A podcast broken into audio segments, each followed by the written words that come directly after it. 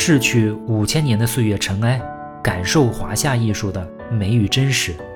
我是祝维庸，这里是一听就懂的中国艺术史。各位好，哎呀，又拖更了，而且后面讲的赵佶呢，可能还会继续拖更，因为我这个月啊月底呢要去四川游学，看看三星堆、大足石刻、乐山大佛什么的。不过最终呢，总会讲的。我们这套书呢，也总能写完。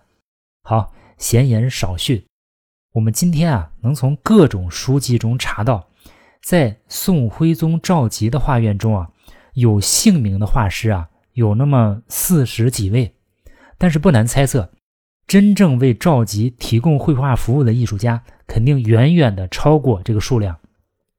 这中间呢，就有大量的人没有在史书中被提及，比如画《清明上河图》的张择端，还有画《千里江山图》的王希孟。跟张择端的情况类似，如果啊不是蔡京在《千里江山图》后面的跋文中介绍，我们也根本就不知道历史上还有王希孟这么一个青绿山水画家。青绿山水啊，是山水画的最初形态，中间呢也一直在发展，特别是为贵族和宫廷服务的青绿山水啊，从未间断。但是青绿山水画也特别不容易出大家，因为它这个表现形式强烈，所以啊不容易画出格调。唐代是青绿山水画的第一次高峰。你像李思训、李昭道父子为代表的艺术家，他们用青绿山水画画出了盛唐的面貌，这也是当时山水画的主流。甚至后来那个被尊为南宗祖师的王维啊，其实他也涉猎青绿山水。但是到了唐末五代呢，中国山水画的发展经历了一次大的变革。以京官董巨为代表的山水画家，充分利用毛笔的性能，开拓了像皴、擦、点染的技巧，用这些技巧表现出山石树木的结构和肌理，这就促进了山水画朝着水墨的方向发展。你想，这个时候如果再施以重彩，那就会遮盖了皴擦的细节，就像一个已经天生丽质的人啊，一般就不会再画太浓重的妆一样。到了北宋初年呢，这个情况进一步加剧。我们数遍宋初的一流画家，几乎看不见有以画青绿山水见长的人，甚至当时的宫廷啊，都任用像郭熙啊、晏文贵这样的水墨画家，水墨山水占据压倒性优势。但是到了北宋中期以后啊，这种情况也在悄悄地发生变化。陆续开始出现了一些擅长青绿山水的画家，他们呢开始尝试复古。在这个过程中呢，像驸马都尉王申啊，还有皇族后裔的那个赵令禳啊，起到重要的推动作用。等到宋徽宗赵佶上位啊，你看那个奢华典雅、浓墨重彩的艺术风格，就开始全面复兴。就在这样大的历史背景下，出现了中国青绿山水画的巅峰之作。《千里江山图》，《千里江山图》啊，是一幅比较有戏剧性的作品。根据画后面的题跋说啊，十八岁的王希孟呢，给赵佶献过几次画，但是画的都一般。赵佶呢，看他说这孩子啊，资质很好，就简单的调教了一下。你想，鉴于赵佶的时间安排，那花天酒地的是吧？而且还要当皇上，他不太可能给王希孟啊长篇大论的搞绘画培训。但是呢，就这些已经足够了。我们看到很多天才啊，他不是说生下来就是天才，而是在某个点上，因为受到了一些启发或者刺激啊，突然一下就进入到某种天才状态。靠的呢，主要是一种自我觉醒。教育灌输型的人才啊，永远也比不了自我觉醒型的，所以大师就很难在课堂上培养出来嘛。就在这种状态下呢，十八岁的王希孟啊，用了不到半年的时间，画出了这幅气势恢宏、波澜壮阔的《千里江山图》。《千里江山图》啊，绢本设色，纵呢是五十一点五厘米，就是比较宽的那种手绢，横呢是一千一百九十一点五厘米。它也是我们今天存世的最长的宋画，现藏在北京故宫博物院。这种山水和庭院互相穿插交接的画面安排啊，并不是王希孟的首创。我们也讲过，这是唐代王维模式，代表作呢就是王维画的《辋川图》。那个原作虽然没有了，但是我们在很多《辋川图》的摹本中啊，都能看到王维的构图。王希孟呢，正是延续了这种传统，并且发扬光大。北宋长卷山水的构图啊，比起之前有很大的进步。你看《千里江山图》啊，整体就是采用那种平远的构图，地平线在画面的五分之三高度，上面的五分之二呢是天空，下面是水岸。这就像郭熙啊在《临泉高致》中说的：“凡经营下笔，必合天地。何为天地呢？位如一尺半幅之上，上留天之位，下留地之位，中间方立意定景。”你看这种构图方式啊，跟李思训父子的处理就很不同，跟王维的《辋川图》啊也有较大的差异。正是由于王希孟留出了大面积的天空。所以，尽管这个画中的山峰画得非常的紧凑密集，但是呢，并不感到压抑。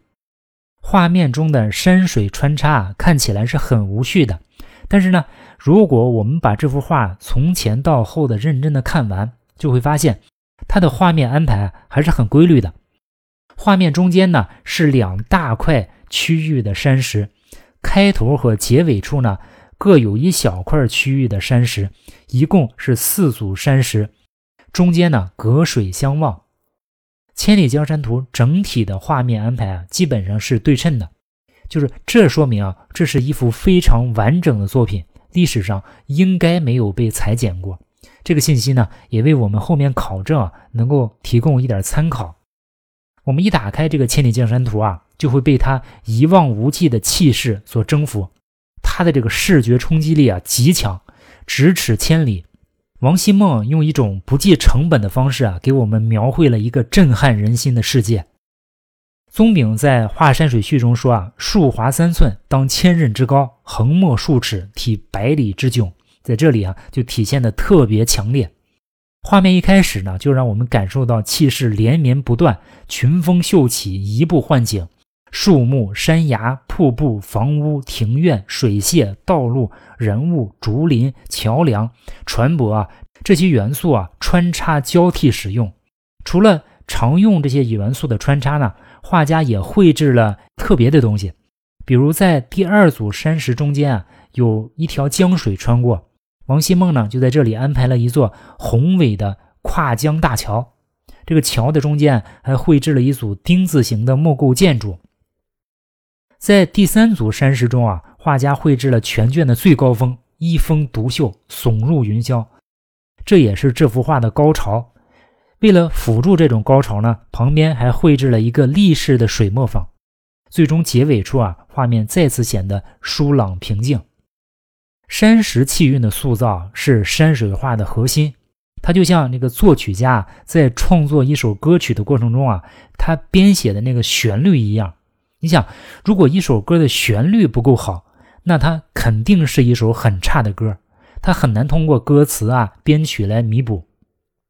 山石气韵的塑造，对于任何一个画家其实都是非常难的。你包括那些顶级的大师，于是呢，就有一些人想出一些比较奇怪的办法，比如宋代的画家宋迪呀，就主张一种做法。他说啊，先当求一拜墙，张娟素气，朝夕视之，祭酒啊。格宿见拜墙之上，高下曲折，皆成山水之象。心存目想，高者为山，下者为水，坎者为谷，缺者为涧，险者为近，会者为远。可能郭熙啊也采用过类似的方法，先把一张绢铺在凹凸不平的墙上，然后根据拜墙的这个凹凸啊来绘制山水，创造出非凡的山石气韵。我们看了。王希孟对于这个山石气韵的处理能力啊是异常强悍。我们看完《千里江山图》啊，不会感到任何重复和单调，这就是他才华和悟性的核心。画面中的山和水的搭配啊，无与伦比。就像郭熙说的：“山得水而活，水得山而媚。”当然，除了才华和观念上的一骑绝尘，王希孟呢，在所有的技术处理上也都是无可挑剔。比如啊，他非常用心的考虑到观赏者的舒适度，画面在四组山石之间啊，用了非常广阔的水面隔离，就调整了画面气韵的同时啊，也让欣赏者可以松一口气。丰富的细节啊，是《千里江山图》的一大特点。在这篇鸿篇巨制中啊，有各种各样的人物出现，比如有官员、有旅客、有游人、有樵夫、有商人、有渔民、有隐士等等。他们呢，又可以被归纳为隐居、行旅、观景、雅集、劳动等各个主题。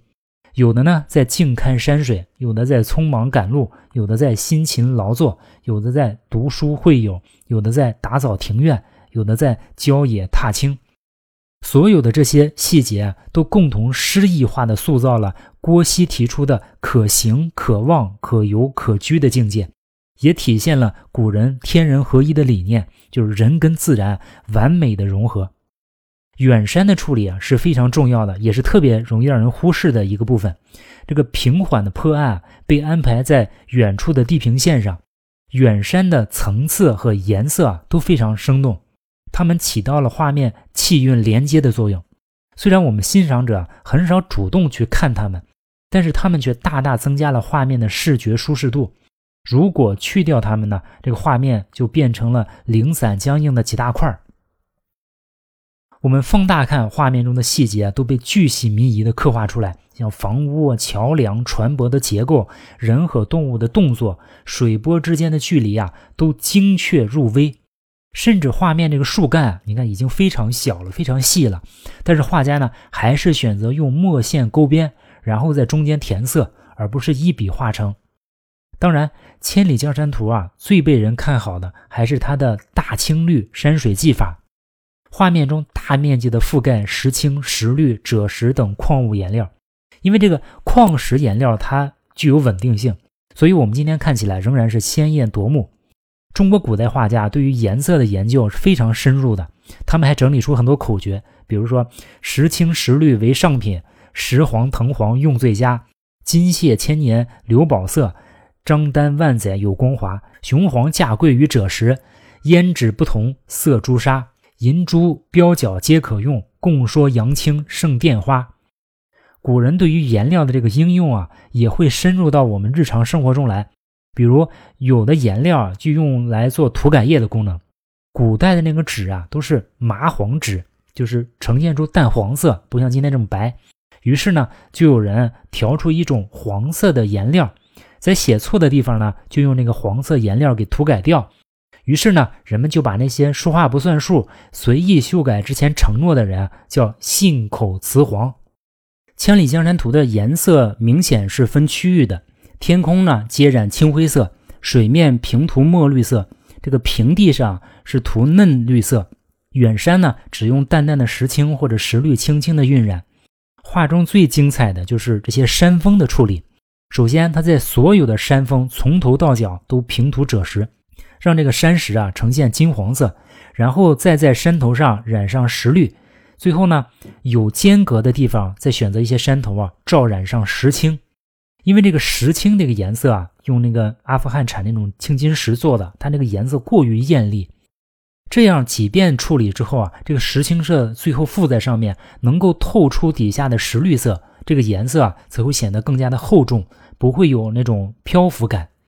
最终呈现出来的效果是山头重着青绿，山脚袒露泥金，也就是所谓的金碧辉煌。我们说过啊，中国绘画的用色是非常主观的。《千里江山图》就是这样，它画面的用色非常夸张，具有强烈的装饰性。它并没有刻意的模仿自然，但是放在画面中啊，这些浓重的颜色呢，又能形成一种艺术的自洽。最顶级的艺术啊，它就有一种能力，当你看久了之后啊，你再回头看现实的山水啊，你甚至会怀疑啊自然的真实。最近几十年，由于受到西方的影响。中国山水画家呢，非常强调写生。写生啊，应该说是学习绘画的一个必要环节，这点是无可厚非的。但是这种写生啊，不应该是对自然的照搬。就像中国传统山水画家也重体验，但是他们更多强调的是在山水中获得的主观感悟。在中国古代的艺术家看来啊，现实中的山水啊，常常不如人所想象的那样完美。他们想要得到那些烟霞胜景的画面，仅仅对山水进行单纯的临摹是远远不够的，还要对造化，也就是真山水啊，进行臆造，以弥补现实的不足。中国艺术强调的写实啊，不是对真实山水的记录，而是在自然的基础之上融入个人情感和审美品味的再创造。这就是中国艺术跟西方艺术本质上的不同。西方古代艺术啊，它更强调写生，它的背后对应的是科学；中国的古代艺术呢，更强调感悟，它的背后对应的是哲学。我们认为啊，如果放弃心灵感悟而过于强调视觉的写生，那就容易变成另外一种八股。《千里江山图》啊，之所以能够有今天的地位。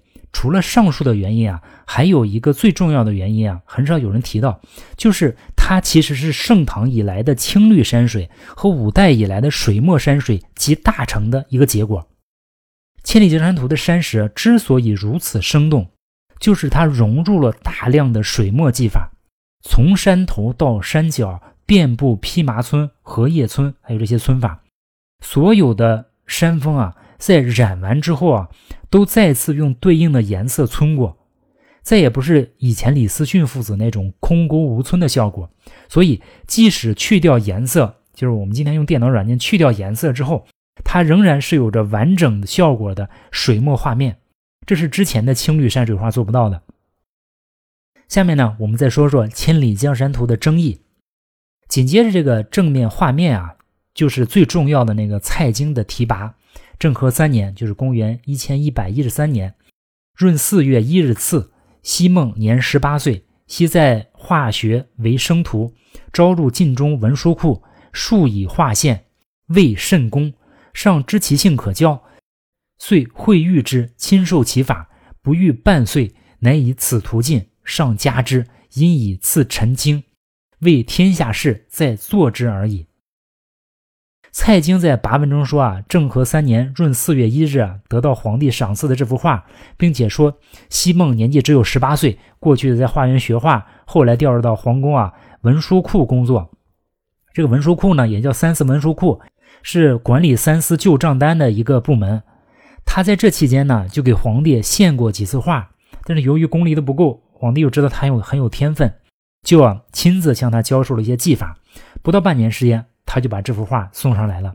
皇帝看了之后呢，还奖励他，并且把这幅画赐给了蔡京，告诉蔡京啊，说天下有才能的人啊，只不过是因为努力罢了。蔡京呢，一生四次拜相，就在写下这段文字的前一年，就是政和二年，公元一千一百一十二年五月啊，蔡京第三次担任宰相。鉴于蔡京的恶名呢，应该说赵佶也试图摆脱过他。比如蔡京第二次下野，就是因为太学生陈朝老上书控诉蔡京十四条大罪，什么毒上帝、枉君父、劫奥元、清绝路、广费用、变法度、妄制作、洗岛鱼等等吧。当时呢，赵佶只有二十八岁，当皇帝呢也只有九年，还比较要脸，于是呢就痛下决心罢掉蔡京的宰相。但是赵佶啊，马上就发现别人做宰相都不能让他称心。比如改革派的骨干张商英啊，出任宰相，他仗着自己资格老、年龄大，就是藐视同僚。更过分的是，他处处啊都要管着自己，让这个赵佶玩的不开心。这个张商英啊上书啊说赵佶要节华奢、吸土木、依侥幸，就是批评赵佶啊，说没事别不是乱花钱啊，就是瞎嘚瑟，把赵佶气得直翻白眼。为了实现伟大的事业而节制自己的欲望，那不是赵佶想要的人生。终于到了公元一千一百一十二年，赵佶呢第三次任命蔡京担任宰相。作为中国历史上奸臣的代名词啊，一个臭名远扬、罄竹难书的坏人。如果说后来不是说南宋出了一个秦桧啊，蔡京坐在宋朝奸臣排行榜第一名，那肯定是毫无争议。但是我们也必须看到。没有特长的坏人，那不是一个合格的坏人。蔡京身上至少有三个常人难以企及的特长。蔡京的第一个特长呢，就是他执行能力超强。当年啊，司马光我们讲过，宣布五日之内废除王安石的免役法。当时全天下的官员只有蔡京一个人做到了，其他人都没做到。为此呢，他还受到了司马光的高度赞扬。对于朝廷日常事务的处理啊，蔡京也是游刃有余。比如蔡京主持的一系列的一些举措啊，在赵佶的早期啊，迅速积累了大量财富，这也是他能臣的一面。蔡京的第二个特长呢是体贴皇帝，他总是无微不至的关心上级的心理，违逆的事不做，顶撞的话不说，时时把握皇帝的心态，随时准备给皇帝无底线、全方位的服务，甚至对皇帝的奢侈糜烂也是推波助澜。有一次呢。赵佶开宴会，拿出几个玉杯子，觉得不太好意思用，因为啊，这东西啊实在太奢华了，原来皇上都没用过。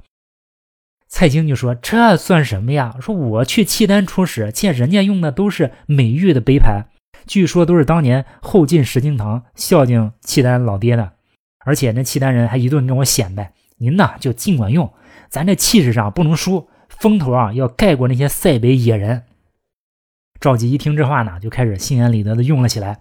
你想，像赵佶这种人啊，不教都已经够坏的了，有人诱导呢，就加快了他一步一步的走向堕落。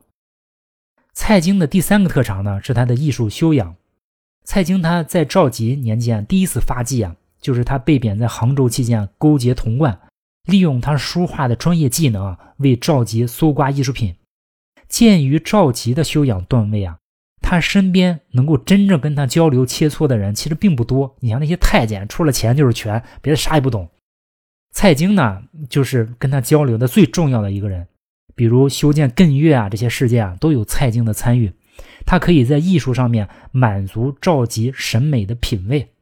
正是这些原因啊，让赵佶感到他根本离不开蔡京。于是，当蔡京开始长达八年的第三次拜相期间啊，赵佶就送给蔡京这幅《千里江山图》，并且说啊，天下事在做之而已，就是通过王希孟的事迹呢，来勉励蔡京好好干。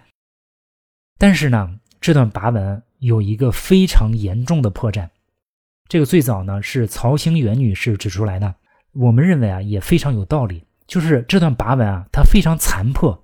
并且明显比画面短了一大截，也就是说，这段跋文的品相和尺寸跟画面不匹配。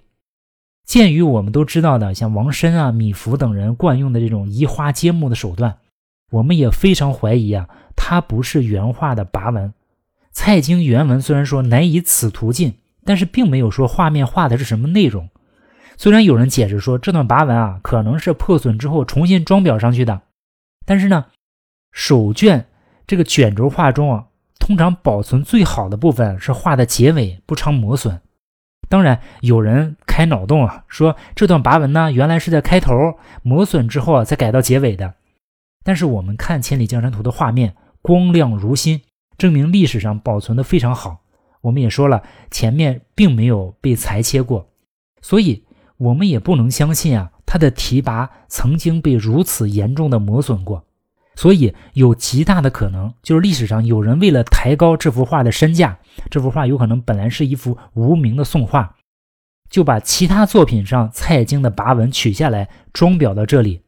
这在古代是非常常见的做法。比如我们说过米芾的那个，在课本《快雪时晴帖》的后面有一段跋文，说一日驸马都尉王进卿借官，求之不语，宜乃剪去国老署及子美跋，着于摹本，乃见还。另外有一个疑点呢，就是蔡京在跋文中非常明确的说明，说这幅画是十八岁的西梦用了不到半年时间画出来的。我们当然可以设想说，画家有超出常人的悟性，年纪轻轻啊就已经画得非常老练。但是如果没有别人参与，画家的画画速度啊也实在是太过惊人了。有多么惊人呢？我估算过。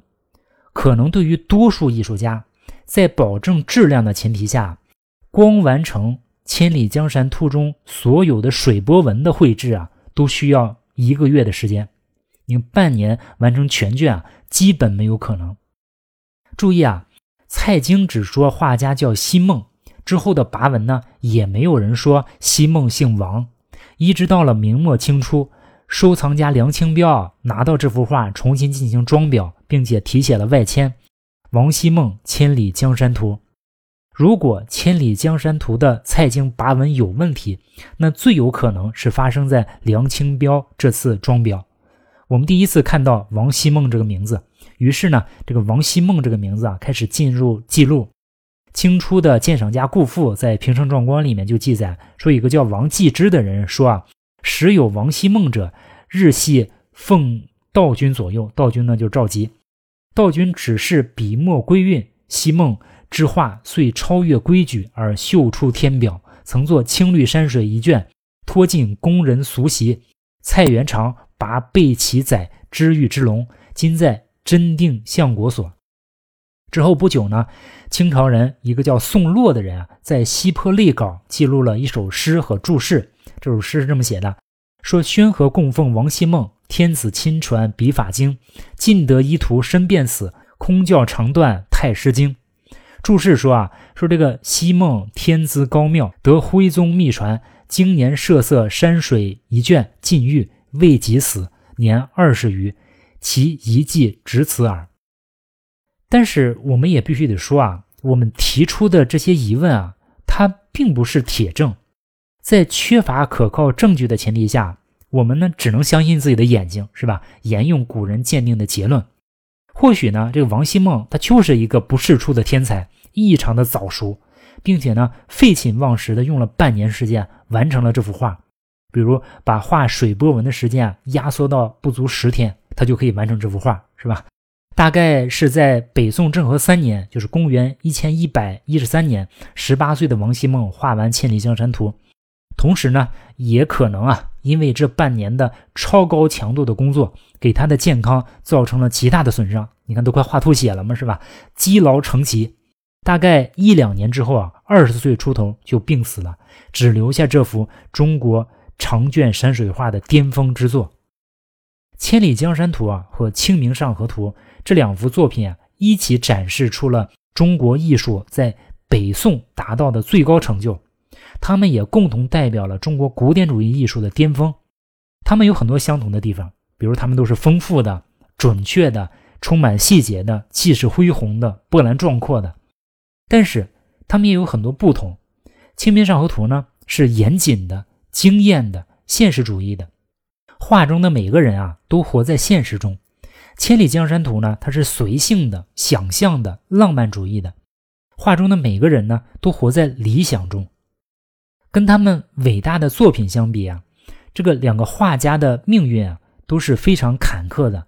你像张择端在画完《清明上河图》之后啊，马上就要面对靖康之变，生死未卜；王希孟在完成《千里江山图》之后啊，也不久就撒手人寰。就像有人说的，以前总以为以后还有很多的以后，但是没想到终点就这么突然的到来。不过放在一个长的时间跨度来看。个体生命的长短好像也没那么重要，因为没有一个宋朝人活到今天嘛。在这场与死神的赛跑中啊，我们每个人其实都注定是最终的失败者。你看佛家也讲，要想没有老病死，除非根本就不生。张择端和王希孟能够来到这世间一遭，并且留下那些令后人万世敬仰的作品，已经比多数人都幸运了。好，今天呢，我们就说这么多。我们下次见。